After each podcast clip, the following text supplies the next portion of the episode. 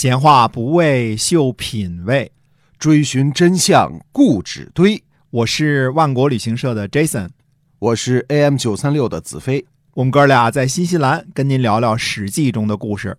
各位听友，大家好，欢迎收听《史记》中的故事，是由新西兰万国旅行社的 Jason 为您讲的。我们新西兰万国旅行社呢，呃，专注于本地的这个旅游哈，已经有二十二年历史了。我们给您再介绍一下我们的这个服务范围哈。哎，是的，我们主要是呢在新西兰本地呢发团，像南岛的呢比较长的啊。差不多五天团、六天团、七天团、八天团都有。去呢，新西兰都是最漂亮的地方，像雪山呐、冰川呐、嗯、湖泊呀、嗯、皇后镇呐这些地方啊。那么北岛的呢，有两天的、三天的，也有一天的。那看您的时间不同。本地抱团呢，都是按照本地品质来的。我们的口号呢，就是好吃好住啊，玩就玩舒服。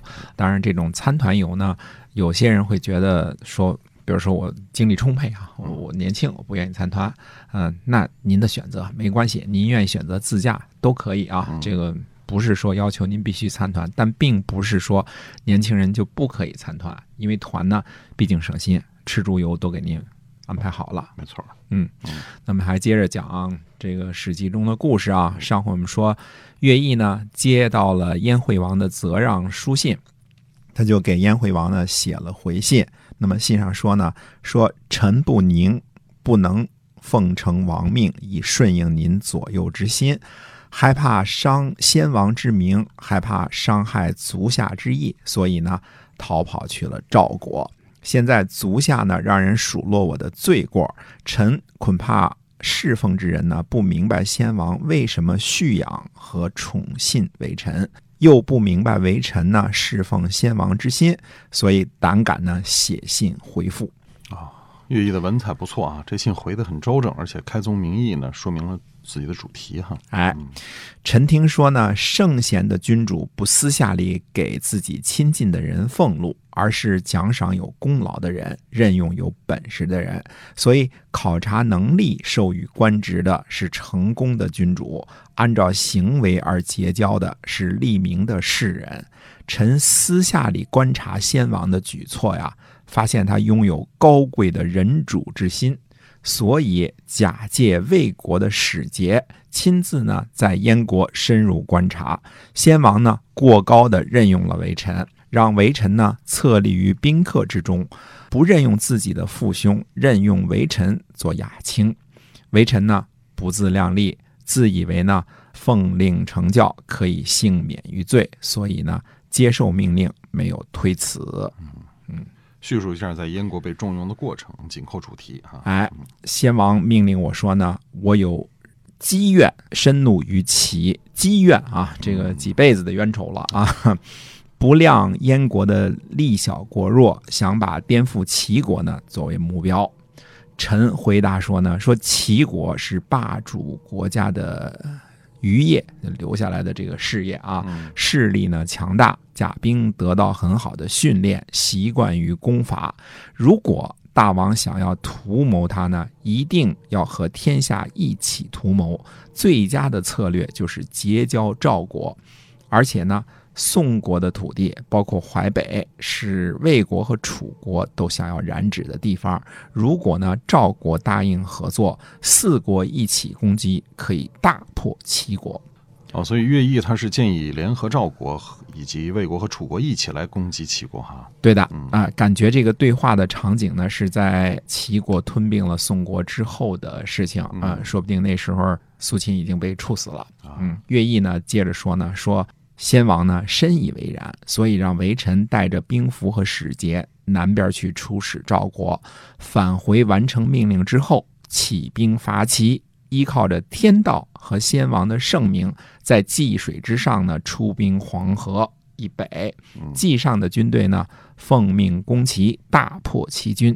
燕国轻装锐卒长驱进入到齐国的都城，齐闵王逃跑到了莒。仅以身免，就只是自个儿没被抓住或者被杀了。齐国的珠玉财宝、兵车、甲胄、珍贵的器皿一起被运往了燕国的都城，齐国的这个钟鼎啊，都陈列在燕国的这个都城的宫殿里，嗯就连齐国的这个植物啊，都被移植过来了。自从有王霸这种形式以来啊，没有人能够成就先王这样大的功绩。先王认为我忠于自己的志向，所以裂土而封，让微臣呢比拟小国的君主。臣以为呢奉命成教可以幸免于罪，所以受命不辞。哦，处处假借先王的名义，而不是自吹自擂啊。哎，乐毅是一个谦谦君子。对，微臣听说啊，贤明的君主成就功名不被废弃，所以事迹记录在春秋之中。有先知的士人成就名声而不被排挤，所以后世还称颂。像先王那样报仇雪耻，夷平了万圣强国，获取了齐国八百年的积蓄，直到抛弃群臣的时候，遗命还在昭示后继者，让执政任事的大臣能够遵循法令，顺服百姓，这些都可以教导后世。那所以乐毅这样的极力的称赞先王，是否暗中反衬出现在这个燕惠王不行啊？但是燕惠王呢也说不出什么来，总不能说称赞自个儿老爹不对哈。是，可是乐毅呢，虽然有这个意思，但是没有直接说出来，直指其非，还是留有余地的，没有把话说绝啊，嗯，让燕惠王自个儿去反思，自个儿去琢磨，比较一下自己的不足。对啊，这倒是哈，因为直接当面说出来，还是会让人感觉不快的，人性嘛，对吧啊？对，不爱听了。哎，接着乐毅说呢，说臣听说啊，善作者不必善成，善始者不必善终。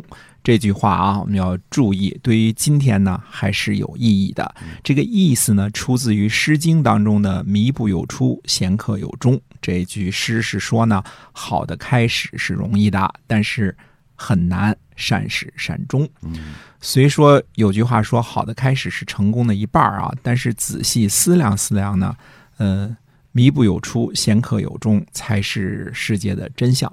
呃，世界上的万事万物，无论人生啊、男女啊、事业啊、功名啊，终究免不了灰色的结局。啊，所以这《诗经》虽然是创作于两三千年之前，但是其中的智慧到今天还是很有意义的哈。哎，乐毅这里说的是呢，不要执着于追逐最好的结局。他举例说呢，早年吴王阖闾听信了伍子胥的游说，所以呢，他的踪迹可以到达楚国的郢都。夫差呢就不一样了，赐给伍子胥呢迟疑扔在江里，所以吴王夫差呢不能领悟之前，伍子胥的论述可以立功。而伍子胥呢，沉于江河而不后悔。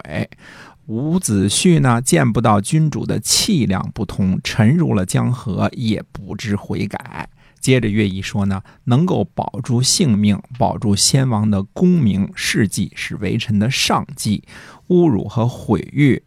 败坏先王的名声是我最大的恐惧，面临不测的罪过，还侥幸认为是利益，这是我不敢想的事情。